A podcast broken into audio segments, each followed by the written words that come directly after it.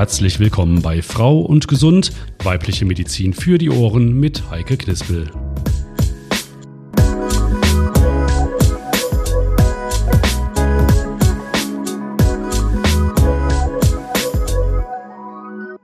Und damit auch von mir ein herzlich willkommen zu einer neuen Folge von Frau und Gesund.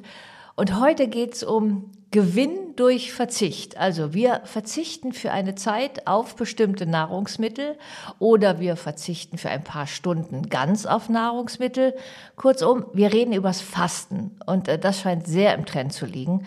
Wann immer im Fernsehen ein Prominenter ein paar Kilo runter hat, heißt es, ja, ich war 14 Tage Heilfasten oder aber sehr häufig seit einiger Zeit zu hören, ja, ich mache jetzt 16 zu 8 oder ich mache 5 zu 2. Stichwort Intervallfasten. Andere fasten mal ein paar Wochen, indem sie auf Alkohol verzichten oder auf Zucker. Detoxen oder Entschlacken sind da die Zauberworte. Aber wie funktioniert Fasten eigentlich richtig und was bringt Fasten? Also der Gesundheit, dem Bauchumfang, den Blutwerten und dem Blutdruck. Wann tut's der Seele gut und wer sollte es besser lassen? Das sind alles Aspekte heute rund um gesund durch Verzicht, das Fasten. Darüber werde ich reden mit der Expertin an meiner Seite und die stellen wir Ihnen jetzt vor. Die Ernährungsberaterin Nathalie Kirch kam über ihre Leidenschaft für Kochen und Backen, aber auch durch die Freude an Sport und Bewegung zu ihrem Beruf. Schon während des Studiums unterstützte sie übergewichtige und adipöse Kinder und Jugendliche dabei, in Zukunft gesünder zu leben. Seit sie Mutter einer Tochter und eines Sohnes ist, beschäftigt sie sich verstärkt mit den Themen Ernährung in Schwangerschaft, Stillzeit und Kindheit. Im Rahmen einer Studie ging sie übrigens den gesundheitsfördernden Inhaltsstoffen von Kakao auf den Grund. Den gibt es heute in unserem sommerlich heißen Podcast-Studio allerdings nicht. Wir freuen uns über den Besuch von Nathalie Kirch.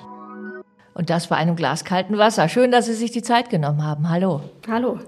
Ich habe ebenso meine Beobachtung mitgeteilt, äh, dass ich das Gefühl habe, dass Fasten zurzeit im Trend liegt. Was ist Ihre Erfahrung aus der Praxis als Ernährungsberaterin? Also viele meiner Patientinnen insbesondere ähm, erzählen mir schon, dass sie ähm, Intervallfasten machen, dass sie das Fasten auf jeden Fall schon mal ausprobiert haben und meistens im Zusammenhang mit, der, mit dem Versuch, auch an Körpergewicht zu reduzieren. Klar, das ist immer die Hoffnung, die dann ja. damit verbunden ist. Ne? Aber dann passt das Thema natürlich perfekt ja auch in einen Podcast wie Frau und Gesund. Wenn wir jetzt übers Fasten reden, müssen wir uns natürlich mal vor Augen führen, wir haben ja jetzt in unserer Gesellschaft eigentlich ständig, meistens jedenfalls gut gefüllte Kühlschränke. Wir können jederzeit in die Pommesbude oder in den Supermarkt uns das Essen holen. Das steht immer zur Verfügung. Aber wenn wir mal zurückgucken, unsere Vorfahren, das war ja gar nicht so natürlich eigentlich. Ganz genau. Also aus Evolutionssicht ist es eher so gewesen, dass wir dem Essen hinterherlaufen mussten, dass da wirklich längere Perioden bestanden, über die Essen nicht gut verfügbar war, ähm, sei es über den äh, Winter, wenn dann vielleicht nur ja, das Mammut gejagt werden musste, was was länger dauerte, bis dann Fleisch zur Verfügung stand und dann auch das Angebot an Beeren oder Pflanzen ähm, sehr gering war, so dass der Körper wirklich ähm, von Mensch und auch von Tier eigentlich gut darauf ausgerichtet ist, über längere Perioden fasten zu können, also über längere Tage, vielleicht auch Wochen, je nachdem, wie da die ähm, Reserven sind. Hm. Trotzdem haben wir ja heute eine hohe Lebenserwartung. Warum ist es dann trotzdem gesünder, auch mal zu fasten? Also es gibt auch Untersuchungen dazu, wenn wir zehn Prozent weniger essen, einfach als wir es tun, dass wir damit auch unser Leben verlängern können. Mhm. Was passiert denn in unserem Körper, wenn der ständig Nahrung zur Verfügung hat, was ihm offensichtlich gar nicht so gut tut? Ähm, Im Körper entsteht durch insbesondere zu viel Zucker auch einfach Stress. Und Stress ist grundsätzlich für die Gesundheit nicht gut. Warum Stress? Ähm, der Zucker kann einfach auch körpereigene Zellen angreifen ähm, und das ist dann ja, nachteilhaft. Mhm. Und was passiert während einer Pause Gutes im Körper, während einer Essenspause? Wenn wir längere Essenspausen einlegen, zum einen ist es äh, entspannter, wenn wir dann auch in Ruhe verdauen können. Wenn wir zur Ruhe kommen, verdauen können und nicht dann schon wieder nach kurzer Zeit Nahrung zuführen, sodass der Körper schon wieder in Arbeit kommt. Jedes Mal, wenn wir etwas essen, die Nahrungsbestandteile, die landen im Blut und die müssen dann auch weiter äh, geliefert werden an die verschiedenen Organe, wo sie hin müssen. Und das muss nicht permanent geschehen. Das heißt, der, der Körper ist dann so ständig unter Druck, ich muss weiter verarbeiten, verarbeiten, verarbeiten. Und so kann man ihm auch mal Ruhe gönnen. Genau. Mhm. Dann gucken wir doch mal. Ich glaube, es gibt ja, kann man erstmal sagen, zwei grundsätzliche Formen des Fastens. Einmal das Heilfasten und dann aber auch das Intervallfasten. Wenn wir auf das Heilfasten schauen, da kenne ich noch den Zusatz nach Buchinger. Ähm, wie kann man denn Heilfasten? Wie würden Sie mir das kurz erklären? Also beim Heilfasten nach Buchinger da ähm, beginne ich mein Fasten mit einem Entlastungstag oder auch zwei Entlastungstagen, je nachdem, ähm, wie ich das bevorzuge. Und da an diesen zwei Tagen schraube ich schon mal die Energiezufuhr runter, indem ich entweder über den Tag verteilt vier, fünf Obstmahlzeiten esse oder wenn ich das vom Magen her und Darm nicht so gut vertrage, kann ich auch auf ähm, Hafer, ja, Flocken ähm, kurz gekocht mit Obst zusammengehen oder auf eine Reismahlzeit mit einem bisschen Obst, am besten Vollkornreis. Das mache ich an den zwei Tagen. Wichtig ist auch dann dieses schon mal zur Ruhe kommen, dass man sich geistig darauf einstellt, dass jetzt gefastet wird. Und dann ähm, kommt es auch noch parallel zur ähm, ja, Darmreinigung, meistens mit Glaubersalz, dass man damit schon mal abführt, um den Darm zu entleeren. Wem das nicht so gut bekommt, der kann auch Abführtees nehmen oder das Ganze mit so Abführtropfen machen. Also ich habe das mal versucht mit Glaubersalz mhm. und ich kriege das exakt bis zur Kehle und dann kommt mir alles wieder hoch. Ja, das schmeckt nicht besonders und deshalb kann man eben auch Abführtees nehmen oder spezielle Abführtropfen. Ähm, das ist dann einfacher.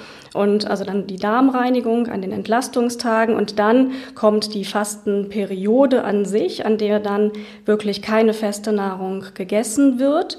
Bei Buchinger ist es allerdings so, dass ähm, bis zu 500 Kalorien ähm, zugeführt werden können in Form von frisch gepressten Säften, von ähm, Honig ein wenig in den Tee gerührt oder auch von frisch gekochten Gemüsebrühen dann. Mhm. Es klingt aber jetzt schon so, als wäre das jetzt nichts, was ich mal eben einfach zu Hause machen sollte, sondern vielleicht unter Anleitung, oder? Genau, also das Heilfasten ähm, sollte am besten in ähm, einer Kurklinik oder einer Fastenklinik unter Anleitung passieren, wo auch Fastenärzte dabei sind. Und wenn ich jetzt verschiedene Medikamente einnehmen muss, dann bin ich da einfach auf Nummer sicher, dass falls die ähm, in der Dosis reduziert werden müssen, dass da jemand ist, der Ahnung hat und dann auch mitguckt.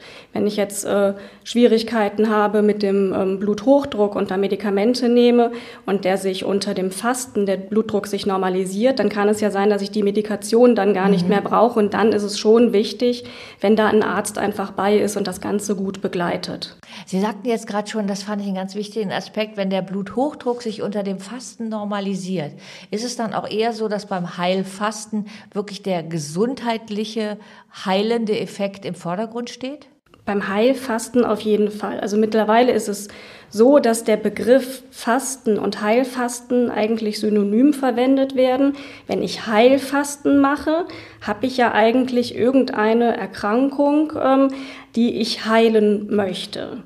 Wenn ich jetzt ähm, mir das Ganze anschaue, kann ich natürlich auch als gesunder Mensch Heilfasten, aber dann ist es eher ein normales Fasten. Ähm, das Prinzip bleibt das gleiche, nur dass ich da jetzt nicht auf die entsprechende Medikation dann achten muss. Mhm. Ohne dass wir da jetzt noch äh, intensiver drauf eingehen, aber kurz, wenn jetzt jemand sagt, oh, das klingt aber spannend, ich habe auch Bluthochdruck, ähm, bei welchen Krankheiten, Beschwerden ist es vielleicht angeraten, wirklich mal Heilfasten zu praktizieren? Also bei rheumatoider Arthritis ist es wirklich in den Leitlinien, in den Fastenleitlinien mittlerweile ähm, verankert, dass das eine Indikation ist für eine Fastentherapie. Mhm. Und ja, Bluthochdruck wäre auch so eine Indikation ähm, Übergewicht, Adipositas, da kann man dann sagen, dann macht so ein Heilfasten auch oft Sinn, denn viele Menschen mit Übergewicht und Adipositas sind keine gesunden Übergewichtigen, die haben auch verschiedene Baustellen. Bei denen macht das einfach dann auch Sinn, so ein Heilfasten zu machen und dann können auch, ja, äh, zum Beispiel die Blutzuckerwerte verbessert werden, der Bluthochdruck, also verschiedene Baustellen können da angegangen werden. Aber da macht es wahrscheinlich dann erstmal Sinn, mit dem Hausarzt zu reden oder sich auch an eine entsprechende Klinik mal zu wenden. Genau, das würde ich dann wirklich äh, in so einer Fastenklinik machen, wo ich auch gut versorgt bin die sich da gut auskennt. Mhm. Ja. Dann gucken wir doch auf das Intervallfasten. Das ist ja das neue Zauberwort. Also wann immer in letzter Zeit irgendein Prominenter ein paar Kilo abgenommen hat oder auch Dr. Eckert von Hirschhausen zum Beispiel war ja auch so ein Vorreiter oder jemand, der das auch sehr ins Fernsehen gebracht hat. Intervallfasten, auch intermittierendes Fasten genannt. Ähm, da heißt es dann immer, ich mache 5 zu 2 oder ich mache 16 zu 8. Was heißt das? Also bei dem Intervallfasten gibt es keine so eine feste Definition. Da gibt es wirklich viele verschiedene Formen. Das 5 zu 2 ähm, wäre jetzt, dass ich sage, an fünf Tagen in der Woche esse ich ganz normal, wie immer auch, und an zwei Tagen faste ich, also reduziere sehr die Nahrung, die ich aufnehme. Das kann jetzt sein, dass ich einfach die feste Nahrung komplett weglasse ähm, oder aber, dass ich einfach nur ein kleines bisschen esse. Das ist äh, dann Auslegungssache an mhm. der Stelle. 16 zu 8 ist dann schon ein bisschen äh, klarer, glaube ich, definiert, ne? weil da darf man eine Zeit lang, soll man ja gar nichts Festes essen. Also beim 16 zu 8 Fasten habe ich diese 8, das sind 8 Stunden, in denen ich esse und in 16 Stunden esse ich nichts. Also das ist an einem Tag, da ist das Intervall in einem Tag und bei dem anderen haben wir bei dem 5 zu 2 dieses Wochenintervall und dann gibt es ja auch noch so ein alternierendes Fasten, dass ich jetzt sage, an dem einen Tag esse ich ganz normal, mhm. am nächsten Tag esse ich nichts oder nur ein kleines bisschen.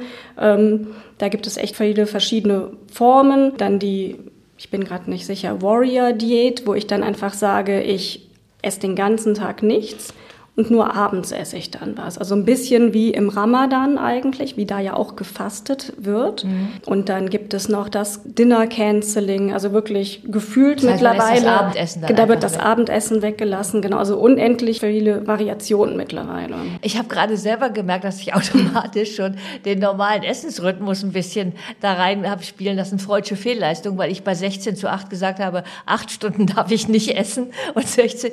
Das ist aber, glaube ich, ja auch eher fast der normale Rhythmus, den wir haben. Ne?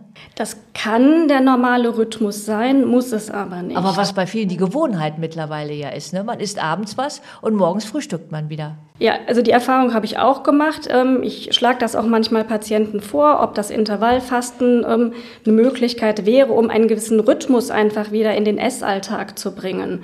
Wenn ich jetzt jemanden habe, der ähm, so ein Snacker ist, mhm. wo von morgens bis auch spät abends irgendwie gesnackt wird, dann ist das einfach eine schöne Möglichkeit, so ein bisschen Struktur auch in den Essalltag zu bringen. Mhm. Ja klar, das kennt man natürlich. Man denkt eigentlich Abendessen, so Feierabend, und dann sitzt man am Sofa und rucki zucki ist die Chipstüte wieder da. Ne? Genau, die Chipstüte. Manche gehen an den Kühlschrank. Da fand ich dann ganz spannend. Da hat ein Patient mal berichtet, der hätte sich so ein äh, so eine Kühlschrankklingel hat er sich besorgt. Das heißt, der ist nämlich immer abends an den Kühlschrank gegangen und wenn er den aufgemacht hat, dann hat das so getrötet ja. als Erinnerung, dass er doch bitte den Kühlschrank zumacht. Ach super. Ich habe mal gehört, dass jemand gesagt hat, ja, warum ist denn dann Licht im Kühlschrank, wenn ich da abends nicht rangehen soll? Aber das ist dann eher die Ausrede, glaube ich. Wenn wir das jetzt machen möchten, dieses Intervallfasten, ähm, gibt es denn einen Vorschlag, wo Sie sagen würden, das wäre jetzt ein guter Einstieg? Ist es besser, zum Beispiel das Abendessen wegzulassen oder das Frühstück? Da würde ich immer auf den äh, individuellen Patienten gucken. Also erstmal anschauen, wie ist aktuell der ähm, Tagesrhythmus.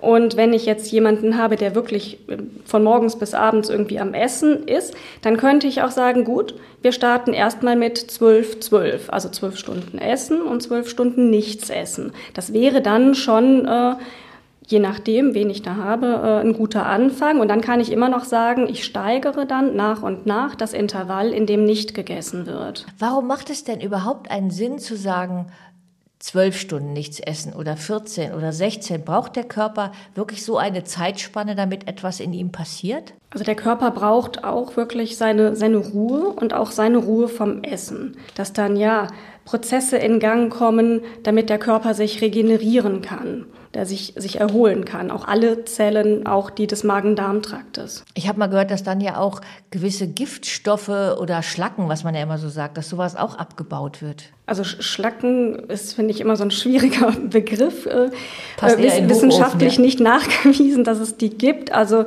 da wäre ich jetzt vorsichtig. Ähm, es ist einfach wirklich, der, der Körper braucht auch seine Ruhephase. Was passiert denn dann, aber das ist mir noch nicht ganz deutlich, konkret im Körper während dieser Pause des Essens? Was macht er dann?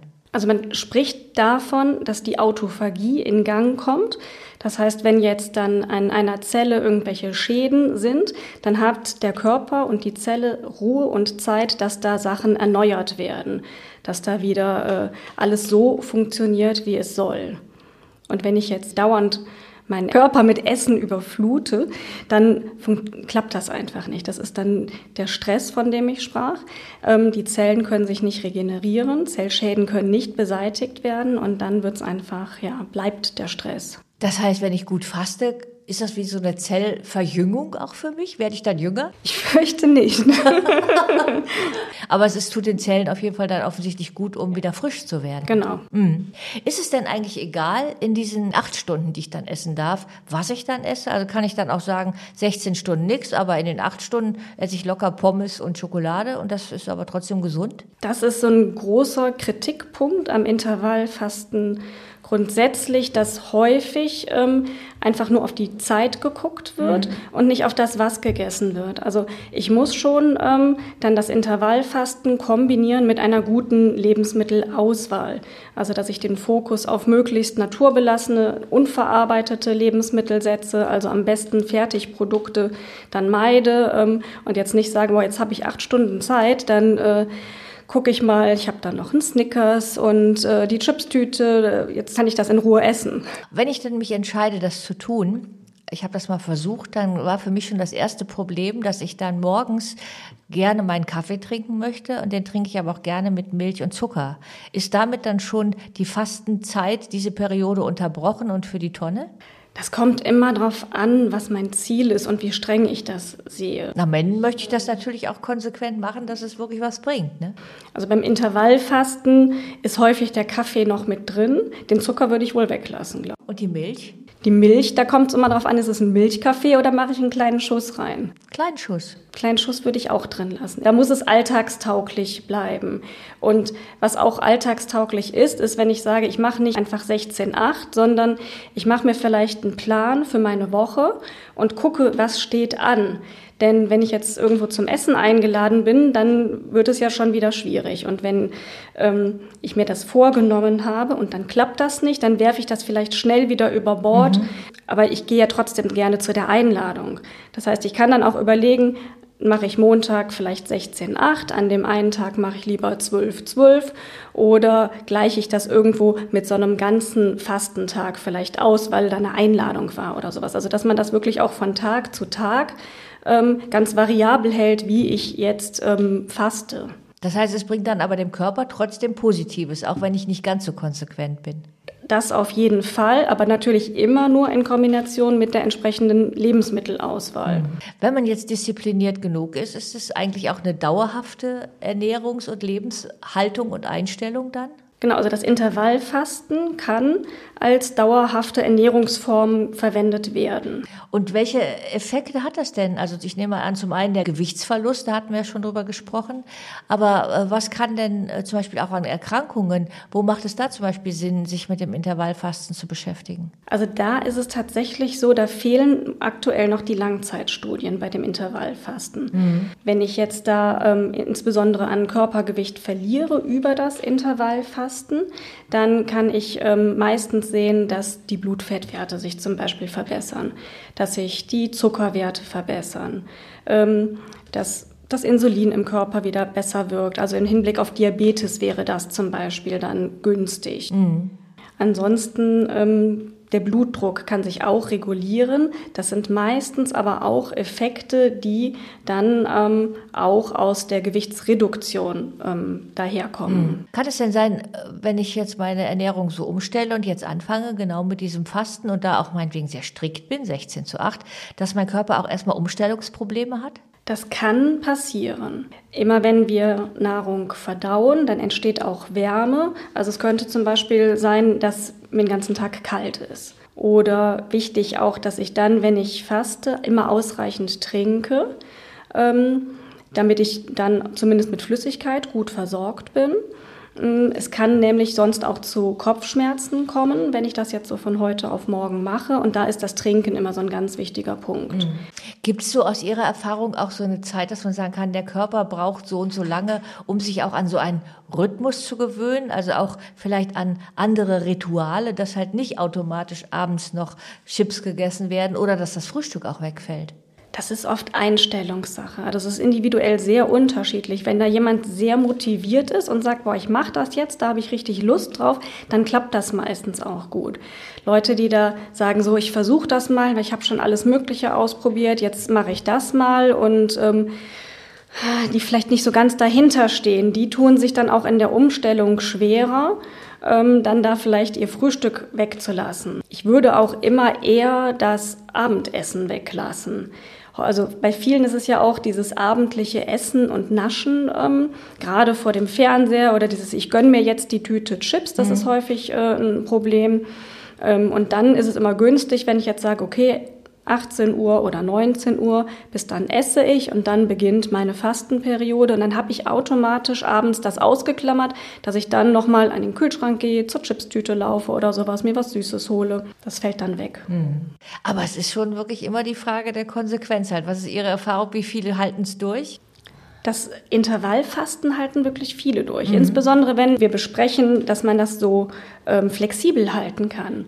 Und dass es auch mal okay ist, wenn ein Tag eben nicht gefastet wird. Ne? Gerade jetzt vielleicht so zur Grillsaison ähm, schwierig für den einen oder anderen. Und dann finde ich es immer besser, es nicht komplett über Bord zu werfen, sondern dann zu sagen, so, wir nehmen das jetzt nicht ganz so streng.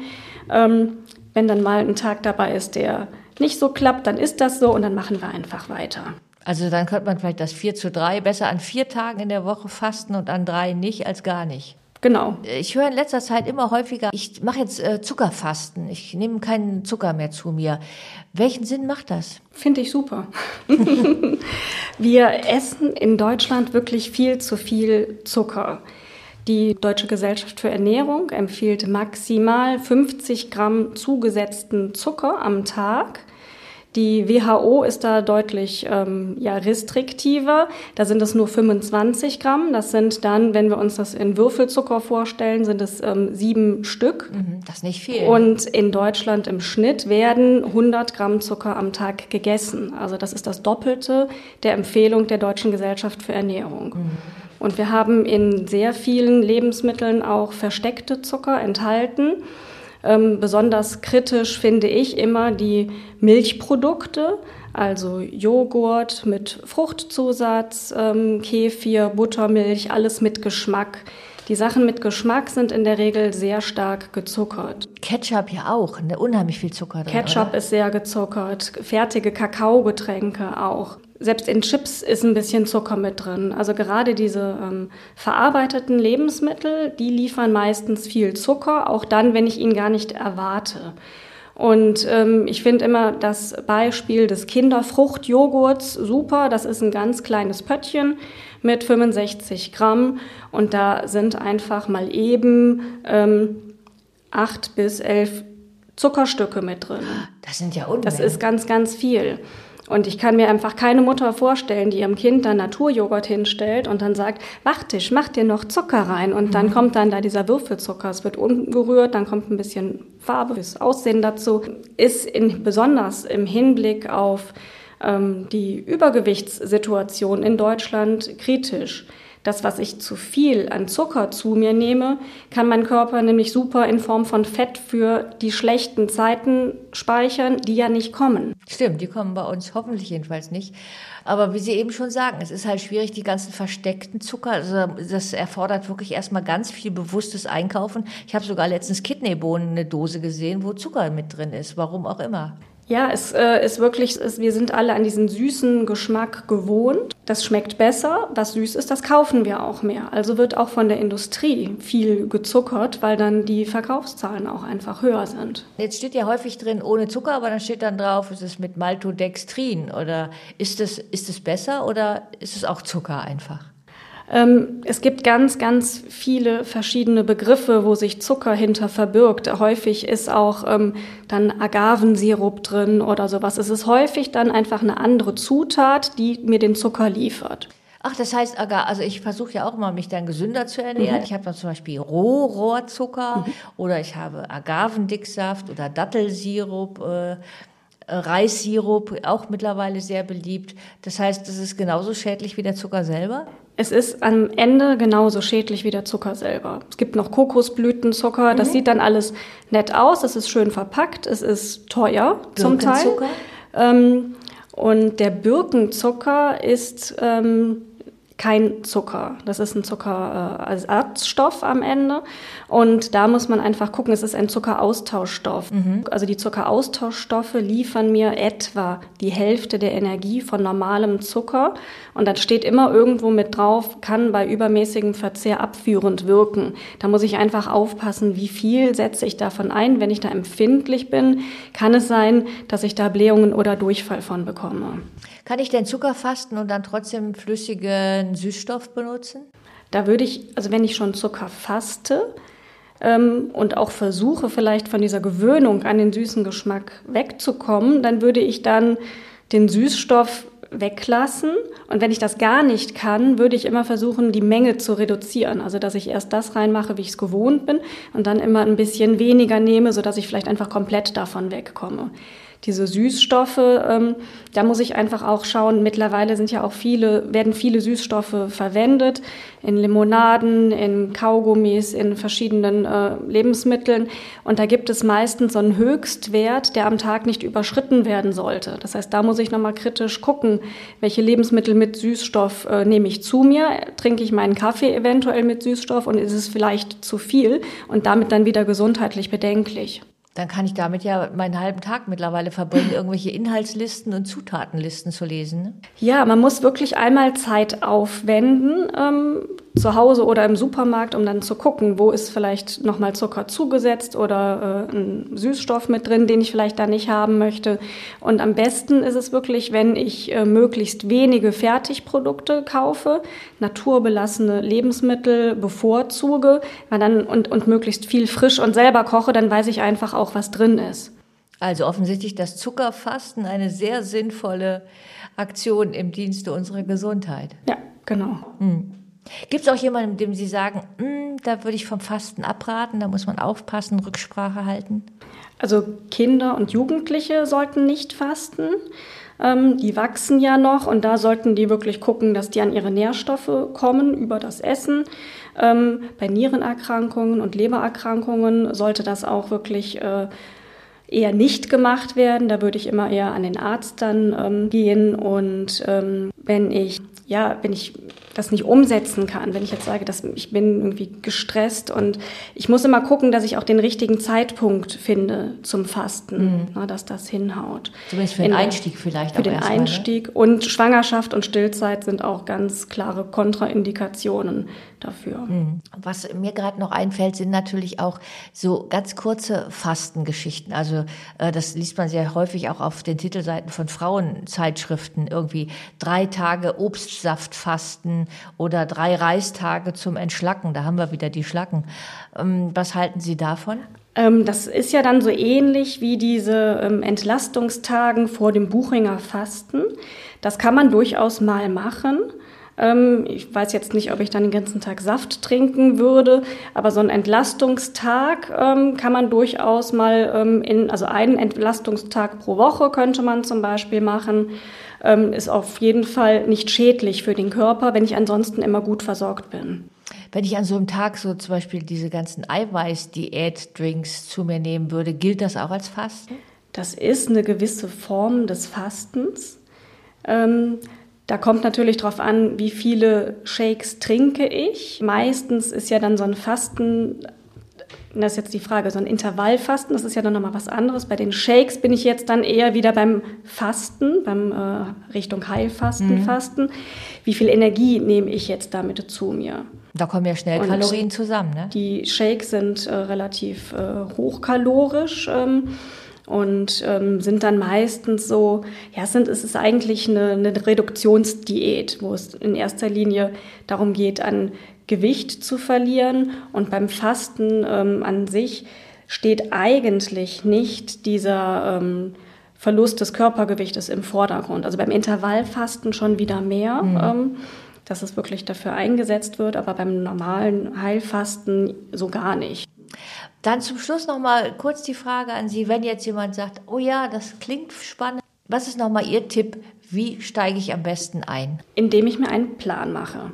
Ich nehme mir wirklich ein Kärtchen und schreibe das für die Woche auf, wann ich wie fasten möchte, dass ich es einmal wirklich verschriftlich habe und dann hänge ich mir das meinetwegen an den Kühlschrank oder so als Erinnerung irgendwo hin, damit ich das dann auch im Kopf habe und dann darauf achte. Und dann vielleicht auch den Kühlschrank mit guten Lebensmitteln fülle, ähm, die man auch mal naschen darf. Und eine Klingel dran, haben und wir auch die Klingel. schon. eine Kühlschrankklingel. Also anfangen aufzuhören und dann Verzicht als Gewinn sehen. Viele Infos waren das rund um das Thema Fasten, jetzt besonders Intervallfasten. Die haben Sie bekommen von Nathalie Kirch. Sie ist Ernährungsberaterin, unter anderem am St. Antonius Hospital in Eschweiler. Vielen Dank erstmal für die vielen Erklärungen und Anregungen. Und zu diesem Thema gibt es auch vieles in Ruhe zum Nachlesen auf frauundgesund.de. Sie können sich aber natürlich auch diesen Podcast einfach nochmal anhören, vielleicht auch als Motivation. In diesem Sinne, bleiben Sie gesund. Das war Frau und Gesund, weibliche Medizin für die Ohren mit Heike Knispel. Wenn es euch gefallen hat, freuen wir uns über ein Abo, einen Besuch auf www.frauundgesund.de und natürlich auf eure Fragen an fragen@frauundgesund.de. Bis zum nächsten Mal.